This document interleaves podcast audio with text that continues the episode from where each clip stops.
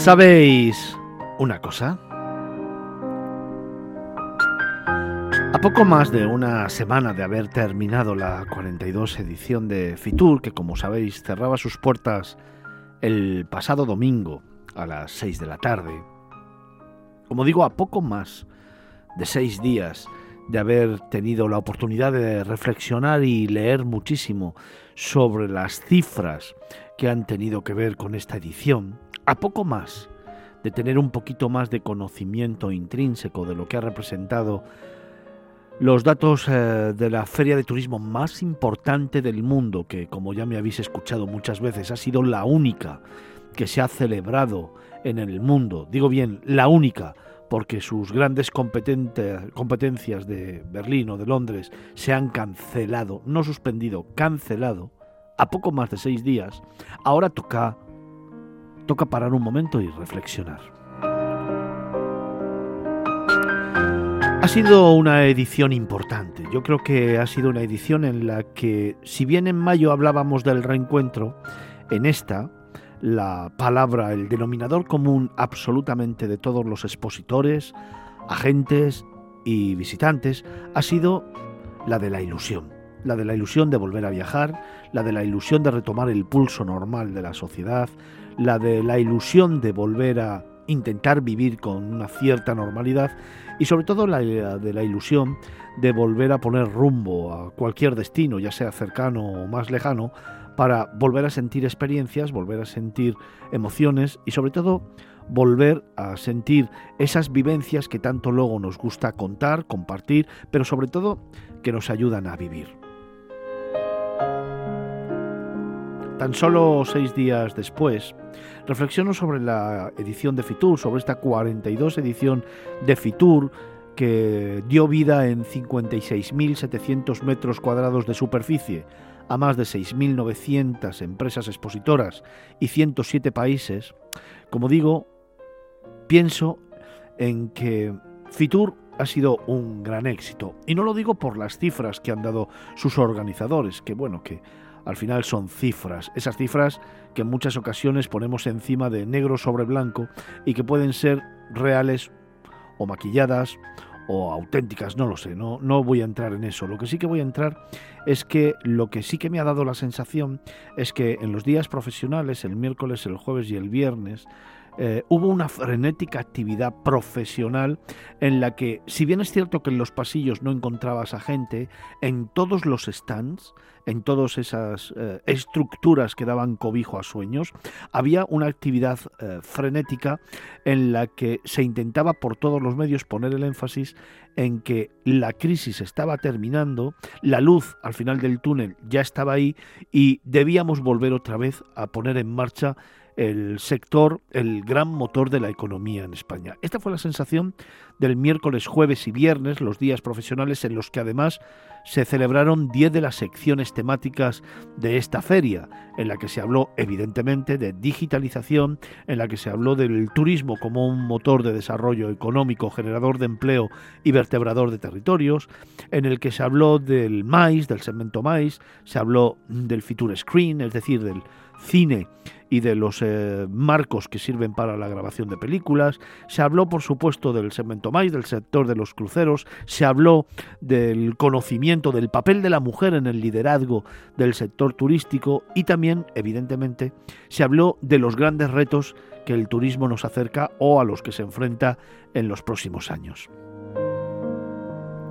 Y luego llegó el fin de semana, el sábado y el domingo, días para el visitante de la calle, para el viajero. A mí particularmente me dio la sensación que este año hubo mucho menos público. Me dio la sensación que si bien es cierto que estamos intentando trasladar una sensación de normalidad y una sensación en la que todo va bien, es verdad que a mí me da la sensación particular y tuve la oportunidad de estar ambos días, el viernes, perdón, el sábado y el domingo, de que el público se había retraído bastante y no acudió como en otras ocasiones en masa a disfrutar de esta gran feria, este gran certamen internacional. No obstante, la gente que vino sí que es verdad que quizás también iba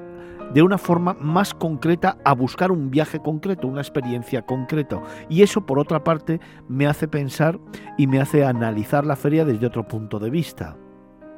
Estamos empezando a trabajar las experiencias particulares en el viajero para darle lo que necesita? Quizás esto, que es uno de los grandes temas enfocados a la digitalización y uno de los grandes retos que tenemos en el sector turístico, ha empezado a cobrar vida precisamente aquí,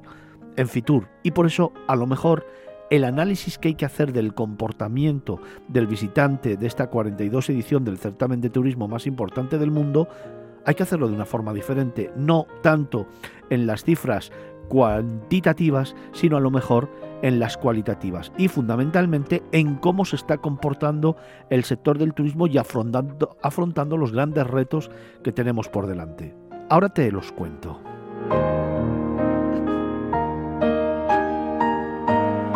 Y digo que ahora te los cuento porque es muy importante que tengamos encima de la mesa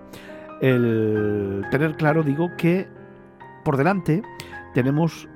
que atajar y que afrontar todo lo que tiene que ver con la España despoblada y por supuesto con lo que los retos de la dinamización de un territorio. Tenemos que afrontar que hay muchos pueblecitos en muchas de nuestras comunidades autónomas que si bien parece que se van poco a poco apagando, seguro que te ofrecen posibilidades de retorno y sobre todo posibilidades de trabajo y de desarrollo personal y económico, precisamente en un momento de la pandemia donde hemos dado más importancia a las cuestiones personales y del alma que a otro tipo de cuestiones. También, por otra parte, eh, nos enfrentamos a otro proyecto o a otro reto fundamental, que es la desestacionalización que tantas y tantas veces ha estado encima de la mesa y que ahora yo creo que precisamente por el trabajo que están haciendo los diferentes territorios se está salvaguardando. También creo que afrontamos otra cuestión súper importante a la que me refería hace un momento, la transformación digital. Evidentemente, digitalización es absolutamente, eh,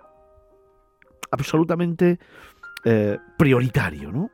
Pero la transformación digital implica la salida de un estadio de confort. Y eso es lo que a mí me preocupa en este país. Que para que haya transformación tiene que haber cambio. Tiene que haber un cambio y una posición humana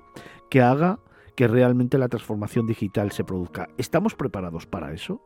Otro tema absolutamente importante que tenemos que afrontar también es el Big Data y los destinos inteligentes. También ha estado muy presente en este Fitur.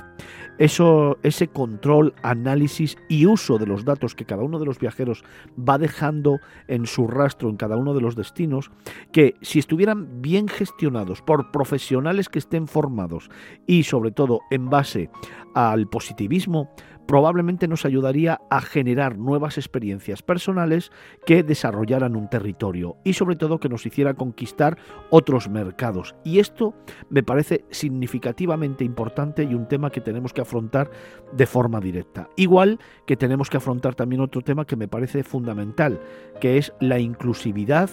de todos nuestros viajeros y del sector turístico. El turismo tiene que ser absolutamente inclusivo en todas sus formas y es algo que creo que todavía le falta a Fitur por afrontar como uno de los grandes retos y uno de los grandes temas que hay que trabajar inmediatamente en la próxima edición. Otra cuestión importante, el mundo senior, es algo que debemos también de tener muy encima de la mesa para este año 2022 y por supuesto también la generación de experiencias privadas que van a tener mucho que ver con la digitalización de los destinos y también de los establecimientos, en los que ha de primar, por supuesto, la seguridad y la confianza, pero que además van a tener una gran connotación tecnológica que hacen que en el ambiente planee una pregunta. ¿Lo digital sustituirá a lo humano? ¿Es necesario un humano para gestionar lo digital? ¿El alma del humano es capaz de poder ganar a la inteligencia de lo digital? Son retos que desde luego son apasionantes y que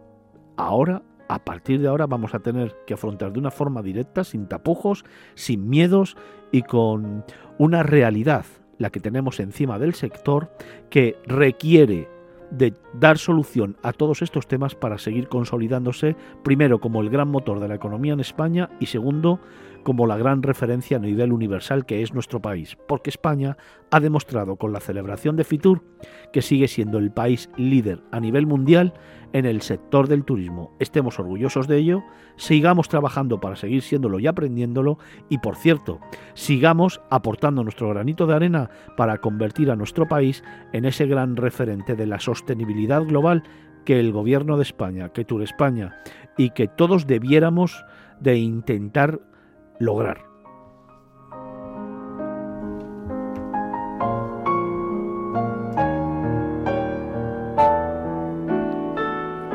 La mirada de Fernando Balmaseda.